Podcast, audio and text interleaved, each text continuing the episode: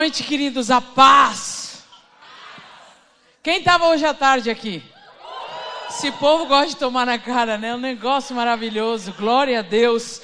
Olha para essa pessoa que está do seu lado e pergunta: Você está pronto para viver o novo de Deus? Quem está pronto? Você acha que você está pronto? Você acha? Né? Quem está pronto? Uhul! Vamos ver se você está. Então, querido, o louvor pode ficar à vontade se quiser sentar aqui no altar. Pode ficar aqui. Fica aqui comigo. Eu não estou entendendo, não, gente. Meteu o pé. Cadê o violãozinho fazendo fundo? Né? Os esquemas. Não estou entendendo, não, gente. Eu sou legal, os irmãos que estão tá vindo pela primeira vez vão ficar preocupados. Vocês já viram que eu estou em casa, né, gente? Estou feliz de estar aqui. Mais feliz que eu tô com o meu amado, que eu conheci no carisma. Posso falar? Ele sempre me repreende, mas, gente, quando eu era adolescente, eu brincava, eu quero um negão cheio de paixão. Ele fica com raiva quando eu falo. Porque no Uruguai não tem muito preto. E aí eu brincava, eu quero negão. Pra quem não sabe, eu sou uruguaia, tá? Sou de Rivera, tá, gente? Rivera, Rivera, free shop, Rivera. Doce de leite, alfajor, perfume. Então eu brincava, eu quero negão cheio de paixão. Mas sabe aquelas brincadeiras que você faz? Pois Deus, né? Deus é bom. Eu achei, na verdade fui achada. Então, loura, preto, você já entendeu. Então, sem mais delongas, gente, que eu tenho muito para compartilhar nessa noite. Deus, eu creio que Deus quer falar muito ao nosso coração. A gente começa assim brincando, porque depois o negócio estreita, né? Então, é, eu quero que você abra a sua Bíblia comigo, por favor, no livro de 2 Reis, capítulo 4. 2 Reis, capítulo 4. Vou falar para você que já recebi uns mantos aí, uns áudios, umas palavras, né? Então, o negócio é forte. Deus está falando. E o tema da minha mensagem é: será que estou pronto para viver o novo? Porque eu comecei perguntando aqui: quem está pronto para viver o novo? Aleluia! Né? Mas de verdade, será que eu estou pronto para viver algo novo? É, Quinta-feira o pastor Anderson pregou dizendo que o novo já é. O novo de Deus, Deus já gerou, Deus já está fazendo. A pastora pregou ontem morrer para viver o novo, ou seja, já Quebrou tudo, né? Morrer para viver o um novo. E às vezes a gente está clamando pelo novo de Deus. A gente está dizendo, Senhor, eu quero viver o um novo. Tanto que essa conferência é baseada no texto de Isaías 43, que diz: Não vos lembrei das coisas passadas, nem traga a lembrança as coisas antigas. Eis que faço algo novo. Já comecei a fazê-lo. Eu abro caminho no deserto e rios no ermo. Então, o texto base é anunciando um prenúncio daquilo novo que viria. E nós estamos numa fase clamando de fato pelo novo de Deus, querendo viver o novo de Deus. Eu falo que quando a gente fala sobre o novo, tem aquele povo que é empolgado, que é a virada do ano, do 31 para o primeiro, e começa o primeiro ano do, de janeiro, ali, dia 1 de janeiro, já empolgado, falando: virou o ano, tudo que foi ficou, agora é o novo. E a gente fica empolgado com o novo de Deus.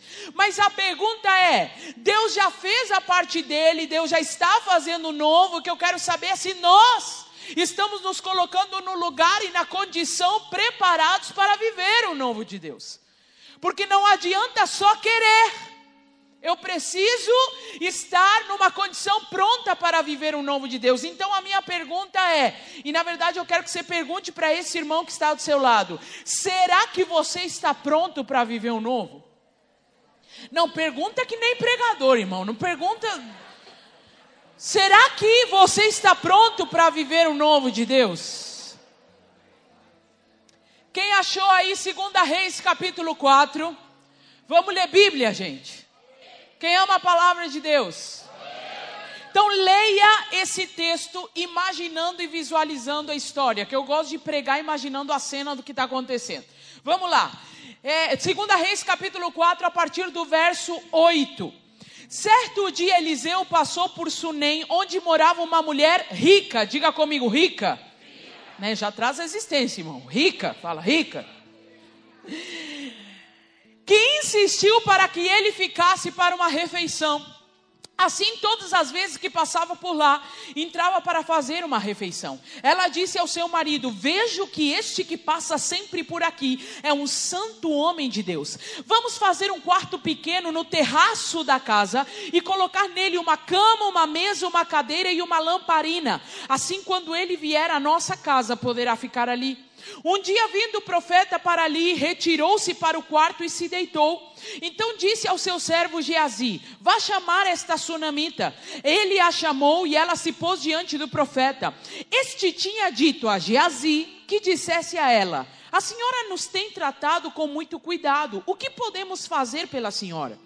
Podemos falar ao seu favor junto ao rei ou ao comandante do exército?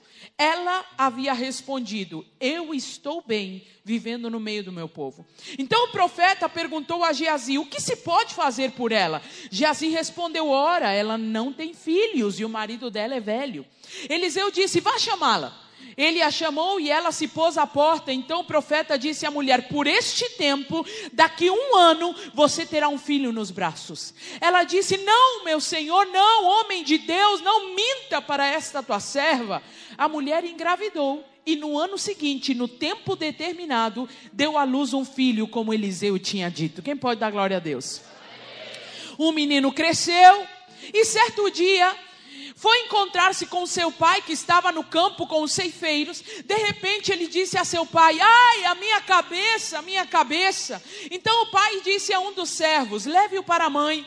Ele o tomou e o levou para a mãe. O menino ficou sentado no colo dela até o meio-dia, então morreu.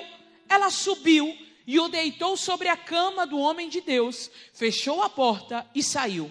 Chamou o marido e lhe disse: Mande-me um dos servos e uma das jumentas. Preciso ir depressa falar com o homem de Deus e voltar. O marido perguntou: Por que você quer falar com ele hoje? Não é dia de festa, de lua nova, nem sábado. Ela respondeu: Não faz mal. Então ela mandou preparar a jumenta e disse ao servo: Pegue as rédeas e vamos. Não diminua a marcha a não ser quando eu disser. E assim ela partiu e foi falar com o homem de Deus no Monte Carmelo.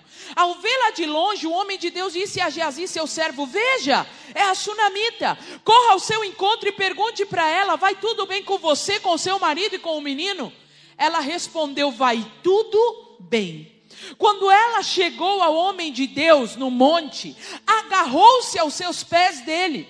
Jazi se aproximou para arrancá-la, mas o homem de Deus lhe disse: Deixe-a, porque a sua alma está em amargura e o Senhor escondeu isso de mim, não me revelou nada a respeito. Então a mulher disse: Por acaso eu pedi a meu senhor um filho? Eu não lhe disse que não me enganasse.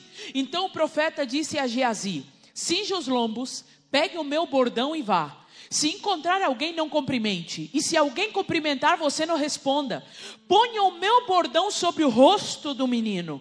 Porém, a mãe do menino disse: Tão certo como vive o Senhor e como você vive, não o deixarei. Então Eliseu se levantou e foi com ela. Geazi foi adiante deles e pôs o bordão sobre o rosto do menino. Porém, não houve nele voz nem sinal de vida. Então voltou para encontrar-se com Eliseu e lhe disse: O menino não acordou. Quando o profeta chegou à casa, eis que o menino estava morto sobre a cama. Então ele entrou, fechou a porta e orou ao Senhor. Subiu à cama, deitou-se sobre o menino e, pondo a sua boca sobre a boca dele, os olhos sobre os olhos dele, e as suas mãos sobre as suas mãos, se estendeu sobre ele e o corpo do menino aqueceu. Eliseu se levantou e andou no quarto de um lado para o outro, tornou a subir a cama e se estendeu sobre o menino. Este espirrou sete vezes e abriu os olhos. Então Eliseu chamou Geazi e disse: Chame a sunamita. Ele a chamou, quando ela chegou, Eliseu disse: Pegue o seu filho. Ela entrou, lançou-se aos seus pés de Eliseu e prostrou-se em terra, pegou o seu filho e saiu. Feche seus olhos, vamos orar mais uma vez. E como eu sempre gosto de dizer, se eu puder dar uma sugestão de oração, ore pedindo que o Espírito Santo fale de forma específica com você nessa noite. Deus ele fala de forma coletiva, mas é diferente quando ele fala diretamente ao seu coração aquilo que você precisa ouvir. Senhor, nós te agradecemos por essa noite, nós te agradecemos pela tua palavra, a tua palavra que entra no nosso interior e transforma a nossa vida.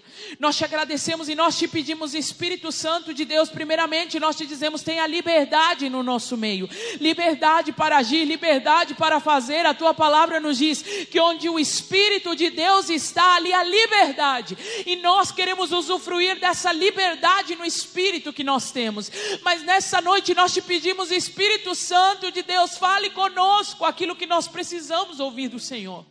Será uma pessoa falando, mas eu creio, Espírito Santo, que o Senhor vai gritar ao interior de cada homem e cada mulher que estão aqui nessa noite aquilo que precisam ouvir da tua voz. Por isso nós te dizemos: faça conforme o teu querer, em nome de Jesus. Amém e amém. Muito bem, eu quero falar então como eu coloquei o título, será que estou pronto para viver o novo? E eu quero me inspirar nessa mulher. A Bíblia nos traz informações sobre essa mulher que a gente precisa reparar e prestar atenção. A Bíblia diz que essa mulher era uma mulher de Sunem. A Bíblia não está dizendo seu nome, a Bíblia está dizendo a sua procedência. Ela era de Sunem, conhecida como a Sunamita. Então faz o favor de não colocar a Sunamita em nenhuma filha, porque não é um nome Entendeu? É uma cidade. É que nem falar gaúcha, né? Então, a Bíblia diz que ela era Sunem, de Sunem, Sunamita. Veja bem, a Bíblia vai contar que ela era uma mulher rica. Outra versão vai dizer que ela era uma mulher importante. Então nós podemos entender que era uma mulher que tinha condições financeiras. Tanto é que ela vai preparar um quarto, uma hospedaria para Eliseu. A Bíblia vai dizer que o profeta Eliseu chegava ali e ele parava na casa dessa mulher para comer uma refeição. Então essa mulher, ela prepara um quarto para Eliseu, ela prepara um quarto com uma cama, com uma cadeira, com uma mesa e uma lamparina. Para a gente que vive viajando e vai pelos hotéis, a gente percebe que o que essa mulher preparou foi um bom quarto de hotel para Eliseu, porque tinha uma cama para descansar uma cadeira, uma mesa e uma lamparina para estudar. Então essa mulher prepara tudo para Eliseu. Então veja bem, a Bíblia vai nos dizer que essa mulher vai viver um dos milagres, né? Ela vai ter um filho profetizado. Mas eu quero que você aprenda comigo nessa noite como eu sei se eu estou pronto para viver o novo de Deus. Olha para alguém e fala: fica ligado. Será que eu estou pronto para viver o novo de Deus? O que, que eu aprendo com essa mulher, meu irmão? A Bíblia diz que essa mulher vai insistir para que Eliseu, quando chegasse na cidade, Eliseu passasse por essa cidade. A primeira coisa que eu quero te falar nessa noite é que quando eu estou pronto para viver o novo de Deus, eu sou uma, uma pessoa que se aproxima das coisas de Deus. Vou falar de novo. Quem está pronto para viver um novo de Deus se aproxima das coisas de Deus. Por quê? Porque o novo é produzido por Deus. E se eu quero viver o novo de Deus, eu tenho que estar tá perto daquilo que vem de Deus. Veja bem, essa mulher olha para Eliseu e ela percebe algo: que ele é um homem de Deus. Ela vira para o seu marido e fala: Esse é um homem de Deus. E o que, que ela faz? Prepara um lugar, porque ela está dizendo: Se é um homem de Deus, eu quero que sempre que ele passar por Sunem, ele esteja na minha casa. Eu quero homem de Deus perto da minha casa. Eu quero aquilo que provém de Deus perto da minha casa. Eu quero me aproximar aproximar daquilo que vem de Deus. Ei, preste atenção: a mulher não está querendo algo em troca, é uma mulher rica, provavelmente uma mulher de status, uma mulher de reconhecimento. Ela não está tentando se aproximar de Eliseu para se tornar alguma coisa, ela está se aproximando de Eliseu porque ela reconhece a presença. Quando eu estou pronto para viver algo novo, eu me aproximo daquilo que vem de Deus. Essa mulher não estava preocupada com as críticas.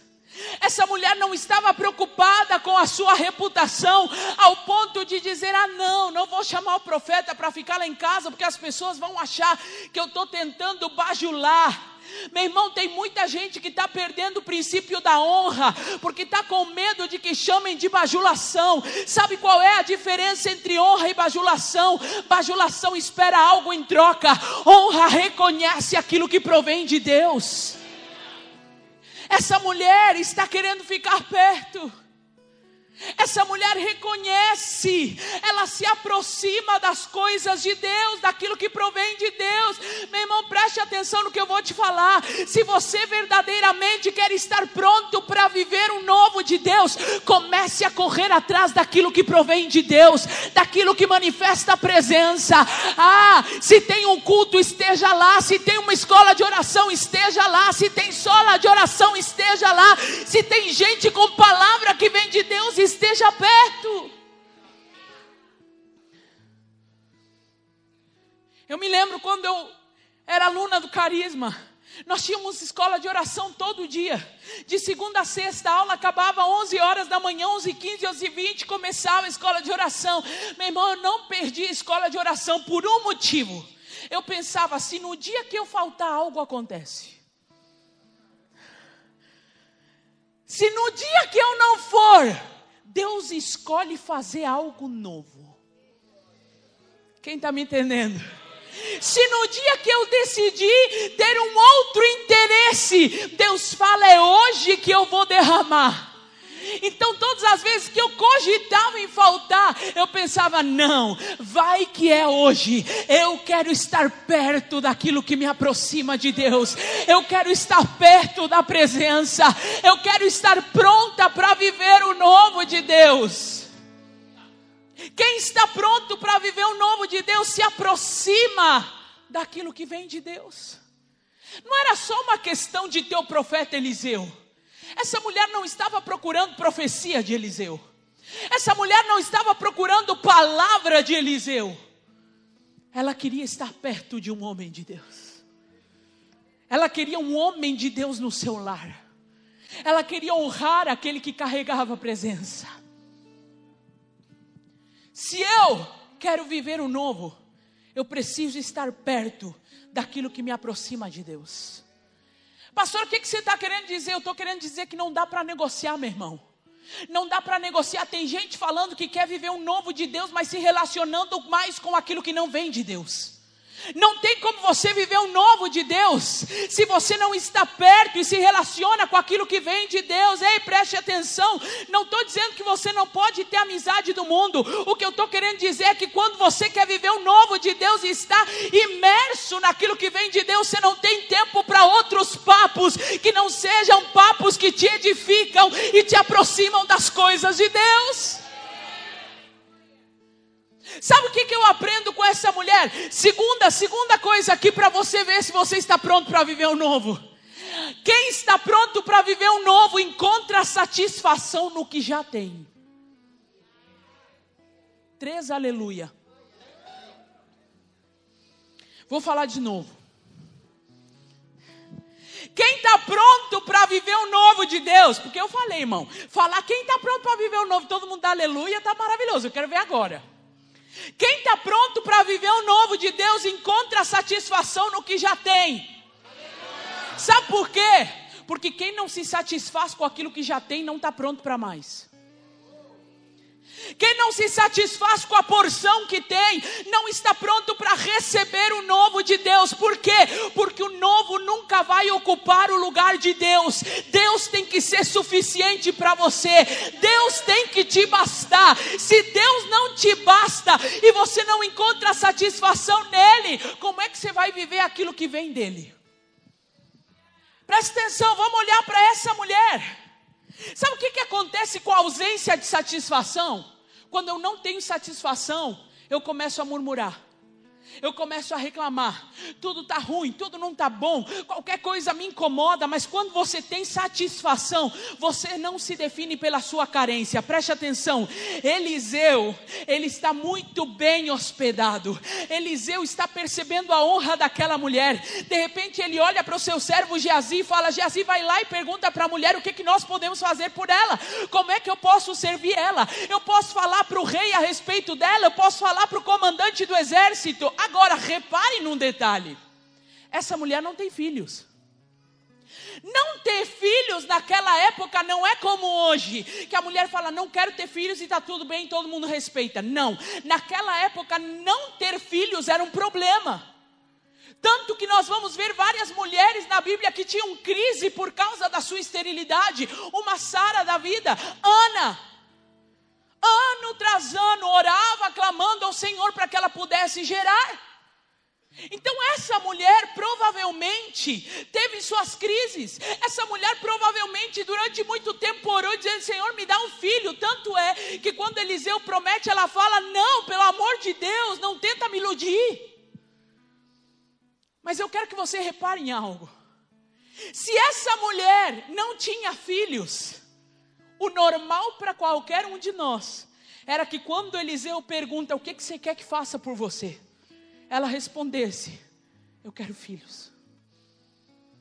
Meu irmão, era a oportunidade perfeita um homem de Deus, um homem profeta que libera uma palavra e as coisas acontecem. Ele pergunta o que eu posso fazer por você, o que que você quer que eu faça, como é que eu posso te ajudar, como é que eu posso te servir. Qualquer mulher estéril, qualquer mulher que não tem filhos responderia: Eu quero um filho, mas essa mulher responde: Está tudo tranquilo, eu habito no meio do meu povo. Sabe o que, que ela está dizendo? O que eu tenho hoje para mim é suficiente. Eu já cheguei no lugar de satisfação no Senhor e eu não preciso responder a partir da minha carência. Tem gente que responde a partir da carência. O que, que, eu posso fazer por você? Ai, me dá um casamento. Ai, porque eu quero um casamento, eu quero um casamento, eu quero um casamento. Ai, eu quero um filho, eu quero um filho, eu quero um filho. Ai, eu quero que o Senhor restitua, restitua, restitua. Sabe o que, que aconteceu? Começou a se definir por aquilo que não tem. Quem começa a se definir por aquilo que não tem, sai do lugar de satisfação. Não consegue entender que Deus é suficiente. Eu me lembro de uma amiga que eu tinha, 40 anos tinha, 40, 40. Um dia ela falava, falava de casamento, casamento, casamento. Um dia eu olhei para ela e falei assim: e se você não casar? Está repreendido.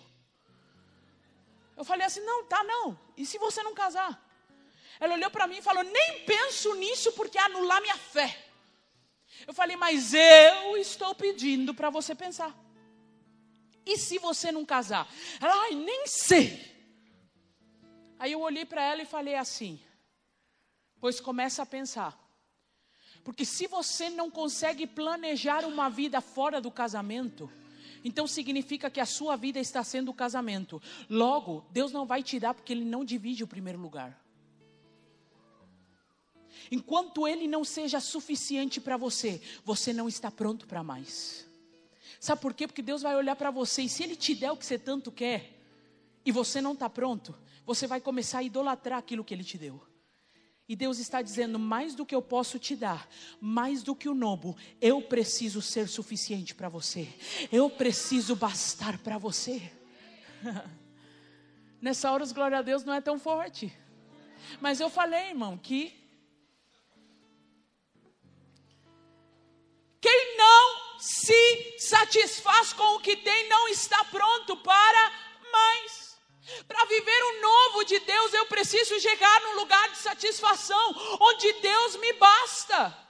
Essa mulher responde para Eliseu, para Geazi. Ela responde: Vivo tranquila no meio do meu povo. Aí você pode olhar para mim e falar, pastora, mas a Bíblia manda a gente pedir. Pedir, dar-se-vos-á. Concordo, a Bíblia manda pedir. Mas preste atenção: quando você encontra um lugar de satisfação no Senhor, mesmo aquilo que você não pede, Deus levanta alguém para falar daquilo que você precisa.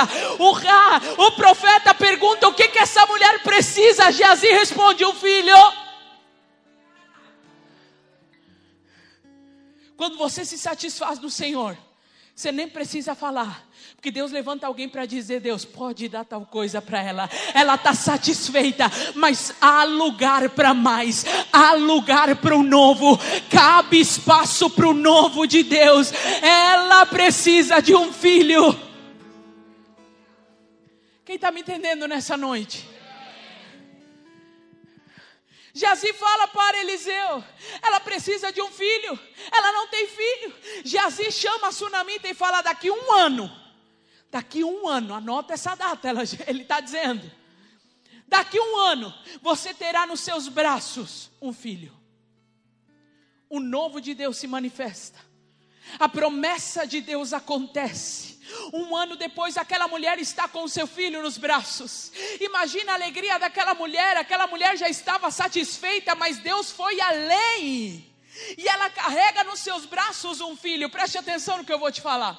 A Bíblia vai dizer que a criança cresce, ela vai para o meio do campo onde está o seu pai ceifando. De repente a criança começa com uma dor de cabeça, minha cabeça, minha cabeça. O pai chega e fala: "Leva para a mãe".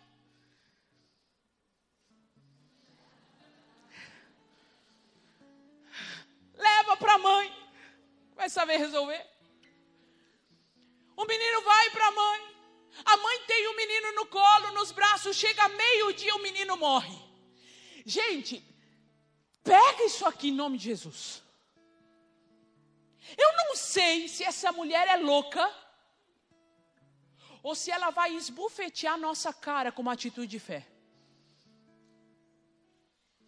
A sua também, tá? Só para avisar. O filho morre nos braços. Detalhe: o filho que ela já havia encontrado uma satisfação sem ele. Mas Deus dá. Vai além. Ela está com o filho nos braços, o sonho. De repente, nos braços, o seu filho morre. Peraí, não tem momentos na nossa vida que parece que o novo de Deus que se manifesta dá um tempo e aquele novo parece que está morrendo. Você fala, meu Deus do céu, mas vinha do Senhor, provém do Senhor, é o novo do Senhor, como é que o Senhor me dá para o Senhor depois me tirar? E aí a mulher está com o filho nos braços, a Bíblia diz que ele morre. Agora eu quero que você repare nesse detalhe. A Bíblia diz que essa mulher era uma mulher rica, amém?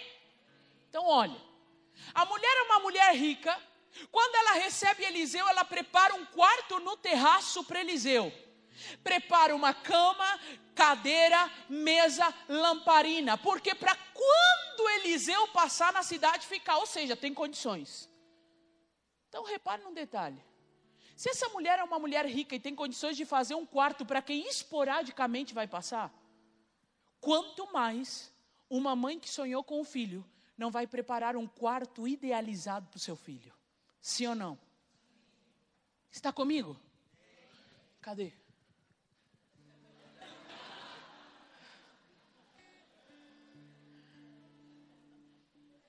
Ela vai preparar um quarto. Qualquer, gente, qualquer pai hoje em dia e mãe, mesmo que não tenha muitas condições, tenta montar o quartinho do bebê. Tenta montar, se não for dois quartos, monta o canto do bebê, mas monta alguma coisa esperando aquele filho, sim ou não? Só que aí, olha, nós podemos entender que por ser uma mulher rica, ela tinha um quarto para o menino. Ela tinha o quarto dela, ela tinha o quarto do menino e ela tinha um quarto do profeta. O que, que a mulher faz? Ela pega o menino morto, sobe para o quarto do profeta e bota o menino na cama do profeta. Por que, que ela não coloca o menino no seu quarto? Por que, que ela não coloca o menino no quarto dela, dos pais, mas ela vai para cima e coloca o menino no quarto do profeta? Preste atenção no que eu vou te falar. Quem está pronto para viver o novo de Deus se move no sobrenatural.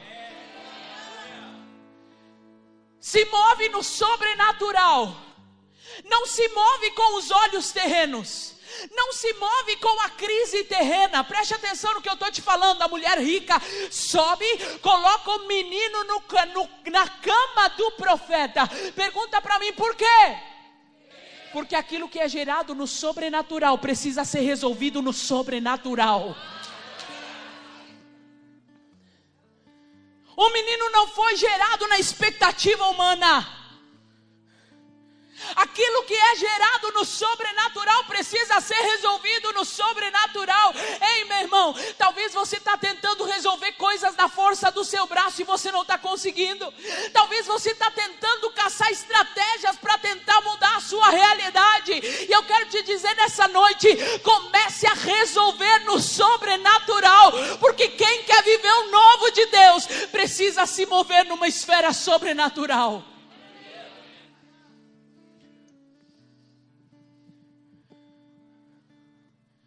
A mulher coloca o menino no quarto do profeta. A mulher fecha a porta do quarto. Gente, pelo amor de Deus. Se é uma mãe, imagino que uma mãe ia gritar, pedir ajuda, pedir um médico, pedir alguma coisa, mas ela friamente coloca o menino no quarto, fecha a porta do quarto e nem fala para o marido. E ela sai deixou o problema no lugar de origem, aonde foi gestado. Fecha a porta. Na hora que ela fecha a porta, ela desce e fala: Prepara um jumento para mim, um servo. O marido fala: Mas para que? Vou no profeta. Para que, que você vai no profeta? Nem, o marido nem está entendendo o que está rolando. Ela fala: Não faz mal, estou indo. Chega para o servo e fala: Não para e não diminua a marcha, a não ser que eu mande. Bora. Você não vê a mulher dando escândalo, você não vê gritando, você não vê espalhafatosa, ela está convicta daquilo que ela está indo fazer. Ela vai atrás do profeta, preste atenção no que eu estou te falando, não se perca, hein? Olha aqui, será que eu estou pronto para viver um novo? Primeiro, quem está pronto se aproxima das coisas de Deus. Segundo, se satisfaz nele. Terceiro, se move no sobrenatural. Já vou falar o quarto. A mulher vai em direção ao profeta. Quando ela está chegando, o profeta Eliseu olha de longe e fala: Ó, oh, a sunamita.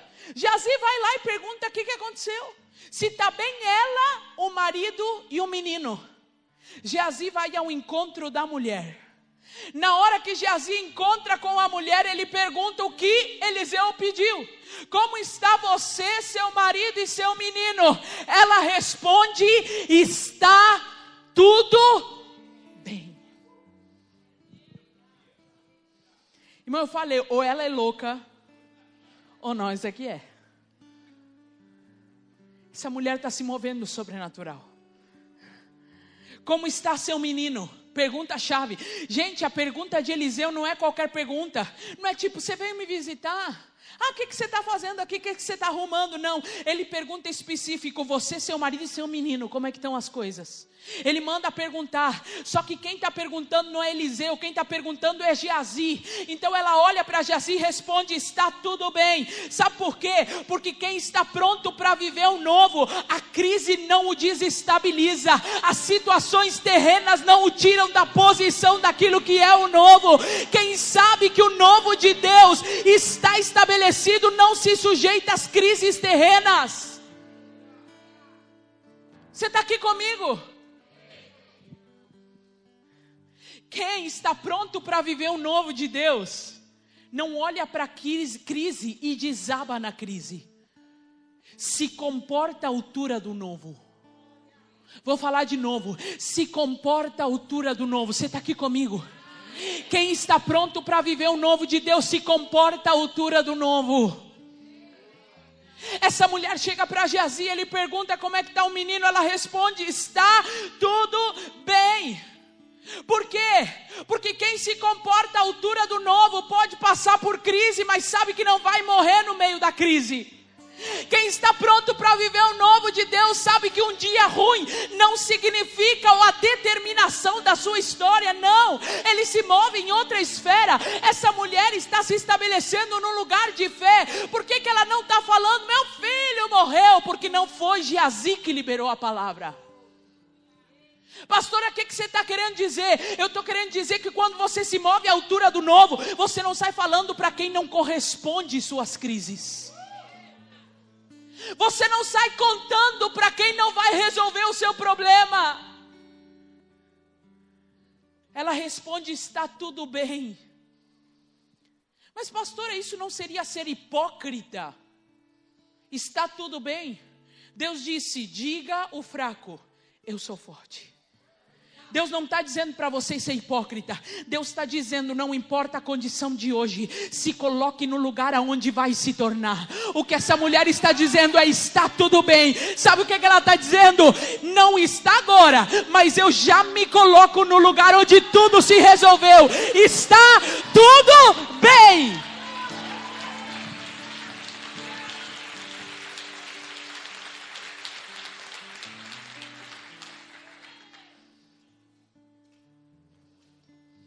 Ela chega para Geazi, chega para Eliseu.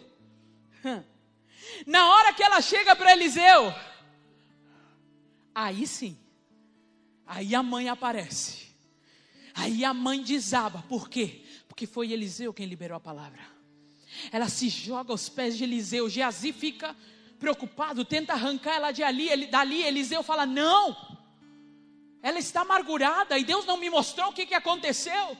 Aí a mulher faz o que eu também faria: te pedir é um filho. Ela não falou, meu filho está morto. Não, ela falou, te pedir é um filho. Eu me identifico, tá? Não falei para você que não era para me iludir. Eliseu dá uma ordem. E Eliseu fala: Geazi, cinge os lombos. Vai pega meu bordão e coloca no rosto do menino. Mas sabe o que, a mulher faz? Gente, eu quero ler aqui. Geazi vai. A mulher não vai com Geazi. Ela está desesperada. Teoricamente ela poderia ir com Geazi, mas a Bíblia vai dizer que ela olha para o profeta e fala: Tão certo como vive o Senhor, que eu não te deixarei. O que, que ela está dizendo? Minha questão não é com Geazi, minha questão é contigo. Quem liberou a palavra foi você. Quem deu origem à palavra foi você. Então eu não saio daqui se você não for junto. Jazi vai. O profeta vai atrás e ela vai atrás com o profeta. A Bíblia vai dizer que Geazi chega, coloca o bordão no rosto do menino e não acontece.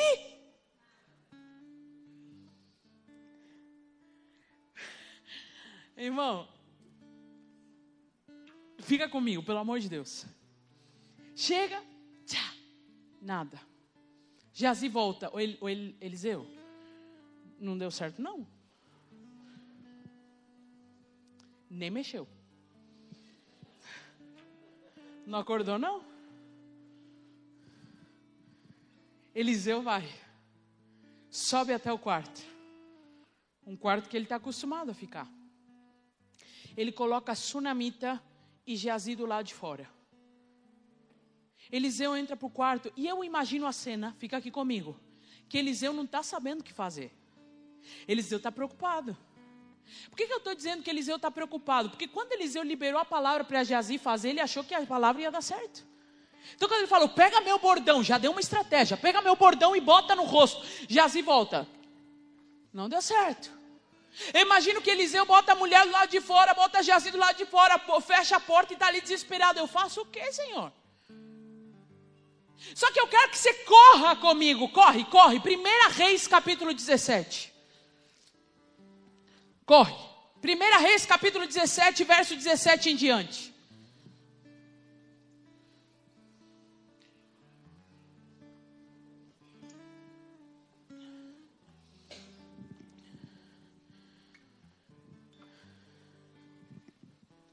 Achou?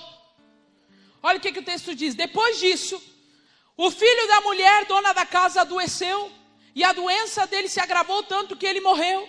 Então a mulher disse a Elias: O que foi que eu fiz, homem de Deus?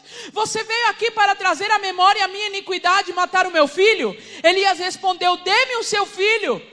Ele o tomou nos braços dela e o levou para cima, ao quarto, onde ele mesmo se hospedava, e o deitou em sua cama. Então clamou ao Senhor e disse: Ó oh, Senhor meu Deus, por que afligiste também esta viúva, por quem me hospedo, matando o filho dela? E estendendo-se três vezes sobre o menino, clamou ao Senhor e disse: Ó oh, Senhor meu Deus, peço-te que restituas a vida a este menino. O Senhor atendeu a voz de Elias, a vida foi restituída ao menino e ele reviveu. Elias tomou o menino e o levou do quarto até a casa, entregou a mãe dele e disse: Veja, o seu filho está vivo. Não parece a mesma história, mas não é. A história que eu estou contando da sunamita é com o profeta Eliseu. A história aqui é com o profeta Elias. Só que coincidentemente Elias é o mentor de Eliseu. Tem três que já entenderam. Vou falar de novo. Elias é o mentor de Eliseu. Agora vamos voltar para a cena do quarto. Eliseu está ali pensando: o que, que eu vou arrumar? O que, que eu vou arrumar? Detalhe: quando Elias vive isso, Eliseu não estava indo servindo Elias. Mas eu imagino que Eliseu ouviu as histórias de Elias. Eles tinham muito tempo para andar junto. Ele deve ter ouvido cada caso, o que, que Elias fez, afinal de contas, Elias precisava instruir Eliseu. Eles caminharam juntos, Eliseu viu muita coisa, Eliseu soube de muita coisa. Ei, preste atenção no que eu vou te falar. Quem está pronto para viver o novo de Deus? As chaves que ele aprendeu servem para permanecer vivo o novo de Deus. Preste atenção no que eu estou querendo te dizer aqui. As chaves que você já aprendeu, em cada pregação, em cada testemunho aqui nessa igreja, não são simplesmente informação, são chaves para que você possa manter vivo aquilo que é o novo de Deus. Eliseu está dentro do quarto, Eliseu não sabe o que fazer, o bordão não deu certo. Eliseu provavelmente lembra: peraí, Elias passou por isso. E quando Elias passou, ele deitou em cima do menino. Oh, era exatamente lá em cima, num quarto, tinha uma cama, ele botou o menino na cama e deitou em cima do menino três vezes. Deixa eu tentar. Vai que funciona. Ele deita em cima do menino, a Bíblia diz que o corpo aqueceu. Ele levanta, olha a cena dos detalhes. A Bíblia vai dizer que Eliseu caminha de um lado para o outro dentro do quarto. Gente, eu não sei se é isso, mas é o que eu imagino. Eu imagino que Eliseu tentou a primeira vez, deitou no menino e falou: Não sei se vai dar certo. Olha para um lado, olha para o outro, coça a cabeça e de repente ele pensa: Mas foram três vezes. Deixa eu tentar de novo. Quando ele se deita em cima do menino, o menino espirra sete vezes e ressuscita ressuscita. Sabe por quê? Porque as chaves que você recebeu são aquelas que vão te permitir que você tenha o novo ainda vivo dentro da sua vida.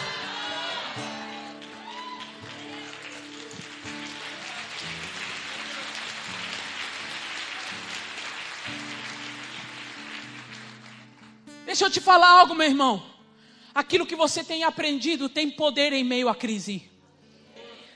As verdades que você tem aprendido da parte de Deus têm poder em meio à crise. Comece a relembrar quais são as chaves que Deus tem te dado, porque a mesma chave que ativou o novo é a mesma chave que vai manter o novo vivo dentro de você. Porque o mesmo Deus de Elias é o mesmo Deus de Eliseu e é o mesmo Deus que está aqui nessa noite. Aleluia há poder sobre os ensinamentos que têm descido no seu coração. Cada ensinamento que desce no seu coração é uma chave para manter vivo o novo de Deus dentro da sua vida. A crise, ela vem, mas a crise não determina a morte do novo de Deus na sua vida. Eu quero que você entenda isso aqui nessa noite. Já estou começando a terminar. Sabe o que, que é interessante? Eliseu deita o menino espirra, ele chama a sunamita. Geazi está vendo tudo. E ele entrega o menino para a sunamita. A sunamita joga aos pés dele. Não fui eu que pedi. Se Deus deu, Deus vai sustentar aquilo que Ele deu. Só que todo mundo acha que a história da tsunamita acaba aqui. Todo mundo acha que a história da tsunamita termina aqui nesse capítulo 4, mas eu quero que você vá lá para a segunda reis, capítulo 8.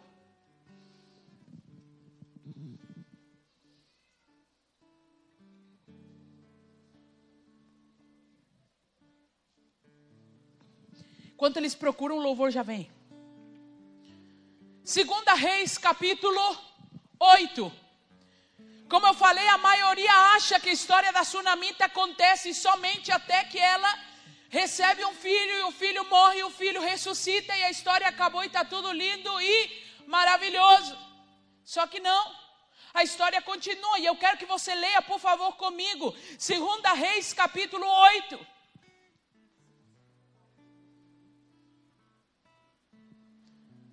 A gente está se resolvendo aqui. Eu já avisei o que, que vai ser, tá? Só avisar para os músicos. Você está comigo? Segunda Reis capítulo 8, verso 1. Eliseu falou àquela mulher cujo filho, olha aqui, Eliseu falou àquela mulher cujo filho ele havia restaurado a vida, dizendo, ou seja, está falando de quem? Da sunamita. Levante-se e saia daqui com os membros de sua casa e fique peregrinando onde você puder peregrinar, porque o Senhor determinou que haverá uma fome neste país, a qual irá durar sete anos. A mulher se levantou e fez segundo a palavra do homem de Deus. Saiu com os da sua casa e peregrinou durante sete anos na terra dos filisteus. Ao final dos sete anos, a mulher voltou da terra dos filisteus e foi falar com o rei para reclamar a sua casa e as suas terras. Preste atenção aqui. Praticamente o último ponto que eu vou falar, para ver se você está pronto para viver o novo de Deus. Vamos dar uma recapitulada? Quem está pronto para viver o novo de Deus, se aproxima das coisas de Deus. Quem está pronto para viver o, no, o, novo de Deus encontra satisfação no que já tem. Quem está pronto para viver o novo de Deus se move no sobrenatural. Quem está pronto para viver o novo de Deus, a crise não o desestabiliza, porque ele sabe que o novo de Deus não se sujeita às crises terrenas. Quem está pronto para viver o novo de Deus, as chaves que ele tem aprendido no sobrenatural o permitem permanecer vivendo o novo. E agora, por último, quem está pronto para viver o novo de Deus é obediente. Tem muito que deu glória a Deus porque eu gritei. É obediente, aleluia. Ah. Quem está pronto para viver o novo de Deus? Por isso que eu estou perguntando: será que você está pronto para viver o novo de Deus? Porque se Deus tem que te falar 20 vezes para você obedecer, talvez você não esteja pronto para o novo. O problema não é o novo de Deus. O problema é a sua falta de obediência. Sabe o que, que eu admiro dessa mulher? Que Eliseu chega para ela e fala assim: Ei, vai ter sete anos de fome nessa cidade. Sai como peregrina durante sete anos. Pega os da sua casa e vai como peregrina. Preste atenção no primeiro detalhe que eu vou te falar. Quem se move no sobrenatural está pronto para viver o novo de Deus e é obediente. A crise não o pega de surpresa a crise não pega de surpresa. A mulher ouve Eliseu, o mesmo Eliseu que ela teve todo o episódio.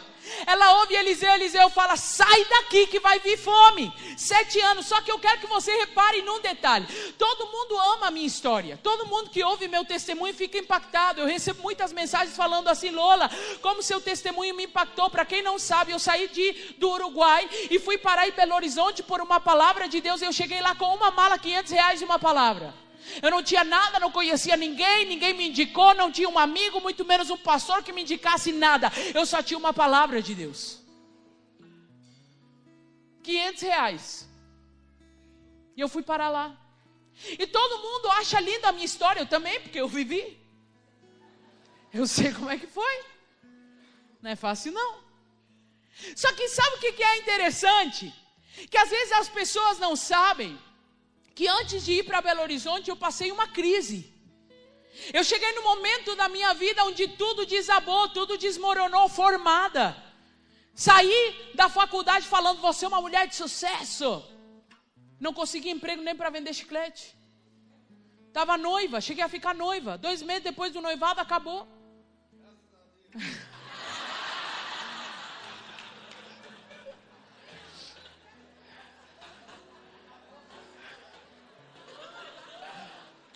Você cortou a emoção, amor.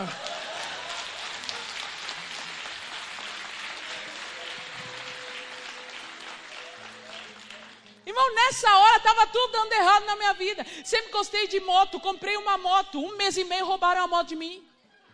Tudo dando errado. E eu fiz uma oração e falei, Deus, o que, que o Senhor quer comigo? O que o Senhor mandar, eu vou fazer. Deus falou, era desse jeito que eu te queria. Eu falei, tá bom. Aí ele me mandou para Belo Horizonte. Não conhecia ninguém, não tinha nada. Não tinha nem como me manter, porque eu cheguei lá falei, vou, vou trabalhar para estudar. E Deus falou comigo assim: não, você vai se dedicar ao seminário. Falei, Deus, deixa eu te explicar. Meu pai é caminhoneiro, minha mãe é dona de casa, eu não tenho como me manter aqui. Deus falou: você vai de se dedicar ao seminário. Falei, então o senhor paga minhas contas. Deus falou: tá bom. Falei, então tá. E foi isso que aconteceu. Agora, detalhe: muita gente acha a minha história incrível, mas eu sei que eu estava num momento onde eu não tinha nada para me segurar. Eu olhava para a minha realidade e pensava: se eu tiver que permanecer nesse lugar mais um tempo, eu acho que eu morro. Eu não estou falando de cidade, eu estou falando da minha condição. Então, o chamado e a convocação de Deus para mim era algo que me dava vida. Que eu falava, Deus, eu quero, eu quero viver um novo.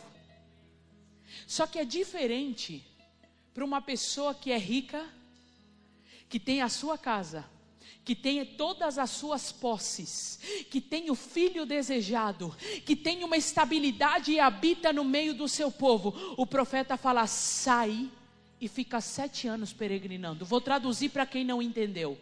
Minha história pode ser linda, mas mais desafiador é para quem tem toda a segurança para ficar. E Deus está dizendo: vai. Vou traduzir.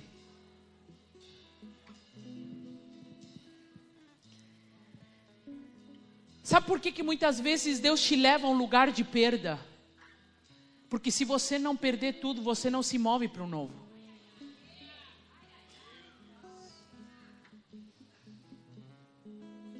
Se não te quebrar as pernas, você não vai para o novo. E tem muita gente que está tentando segurar aqui, porque está toda a estrutura, porque está toda a segurança, porque está tudo nos esquemas, e Deus está dizendo: sai. Você fica dizendo, mas Deus, confirma. Porque assim está muito nos esquemas aqui.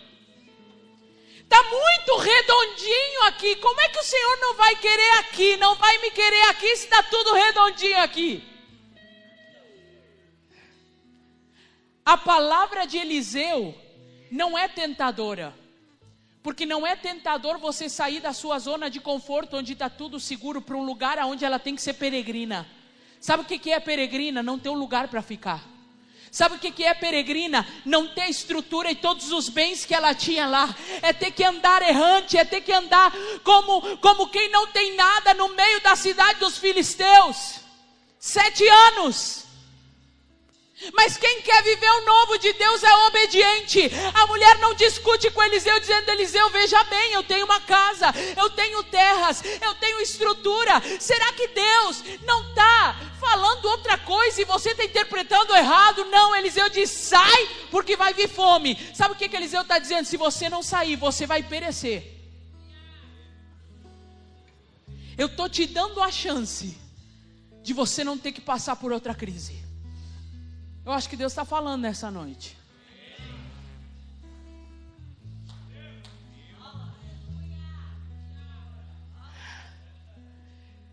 Será que eu estou pronto para viver o novo de Deus? Eu te pergunto: você tem sido obediente ou está disposto a ser obediente sem que Deus te quebre as pernas? Eu creio que Deus quer levantar uma geração aonde a sua estabilidade não se torna âncora. Aonde o seu sucesso não se torna uma âncora. Aonde você dá certo na sua profissão, no seu ministério, não se torna uma âncora quando Deus diz: sai. A mulher sai, a mulher vai como peregrina pela cidade. E aí passam os sete anos, deixa eu te contar a história, depois você lê em casa.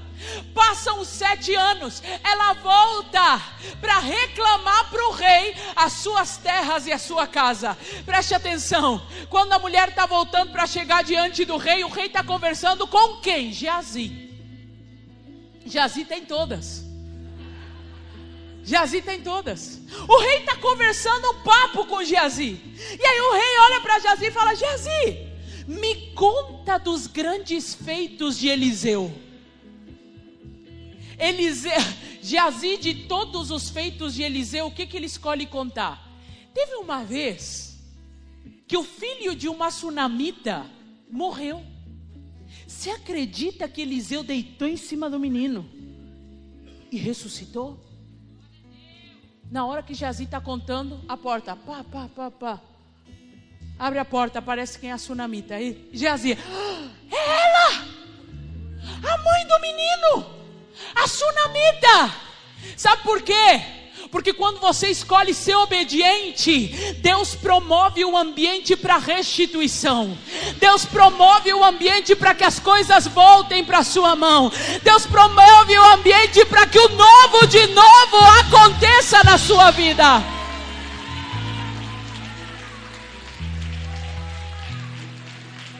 A mulher chega, estão falando dela. Estão falando do seu filho, estão falando do seu milagre, estão falando do seu novo. Pega isso. O rei pergunta para ela: O que, que você está fazendo aqui? Eu quero minha casa, eu quero as minhas terras. Me conta mais sobre isso, pergunta o rei.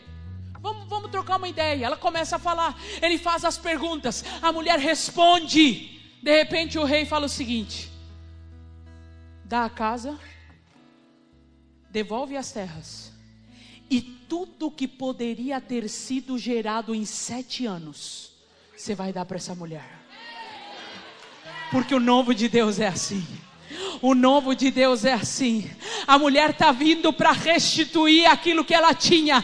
Deus está dizendo pela sua obediência: todo o prejuízo que você pode pensar que você teve em sete anos, eu te devolvo, porque ninguém perde no reino de Deus quando se coloca numa posição de obediência. Fique de pé nessa noite.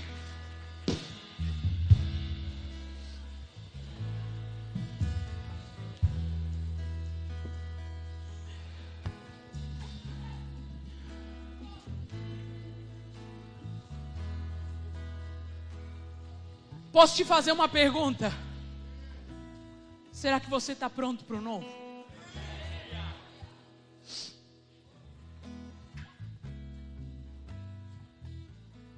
Sabe o que, que mais me chama a atenção dessa história? O último ponto que eu vou te falar. O nome dessa mulher não está registrado na Bíblia. Ela não é conhecida pelo seu nome. Nós a chamamos de Assunamita, porque só diz que ela era de Sunem. Pastor, o que, que você está querendo dizer? Que o mais importante dessa mulher não é o seu nome. O mais importante dessa mulher é a sua história com Deus. Eu estava pensando nessa pregação e Deus ontem à noite me deu uma frase enquanto eu estava ali em Sapiranga. Deus falou comigo o seguinte: quem quer viver o novo de Deus, não pode procurar a promoção do seu nome. Quem vive, quem está pronto para o novo de Deus, não busca a promoção do seu nome, mas faz da sua história com Deus a exaltação do nome de Deus. Preste atenção no que eu vou te falar. O novo não é para promover você. O novo é para promover a grandeza de Deus. Quando a gente fala sobre o novo, tem muita gente que dá glória e grita e chora que quer viver o novo de Deus, porque imagina um lugar de promoção aonde o seu nome é conhecido, aonde tem um monte de seguidores no Instagram, aonde tem um ministério de eminência, aonde tem um ministério de visibilidade. Mas eu vou te perguntar algo nessa noite: você está disposto a viver o novo? Mesmo que o novo seja anonimato de quem você é. Mesmo que o novo não promova seu nome. Mesmo que o novo não promova quem você é, mas sim a sua história com Deus.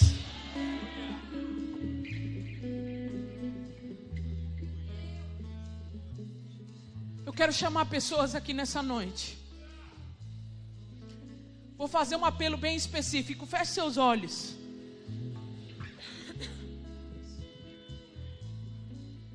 Eu não quero chamar quem está empolgado para viver o novo, porque isso todo mundo está. Eu quero chamar aqui quem, depois dessa pregação, percebeu que não está pronto para o novo, mesmo que queira. Que olhou essa mensagem e falou: Deus, eu quero muito novo, mas eu ainda não estou pronto, porque tem um monte de coisa que eu estou patinando. Mas eu quero. Eu hoje não estou pronto, mas eu quero me tornar. Eu quero ficar pronto. Eu quero que você venha aqui na frente, que você assuma diante de Deus, Senhor. Talvez eu não estou ideal para viver o novo, mas eu quero. Tem um monte de coisa que ainda está bagunçado. Eu não estou obedecendo como eu deveria, não estou me movendo no sobrenatural como deveria, não estou me aproximando do Senhor como deveria, mas eu quero. Você vai assumir, eu não estou pronto para viver o novo, mas a partir de hoje eu quero me tornar.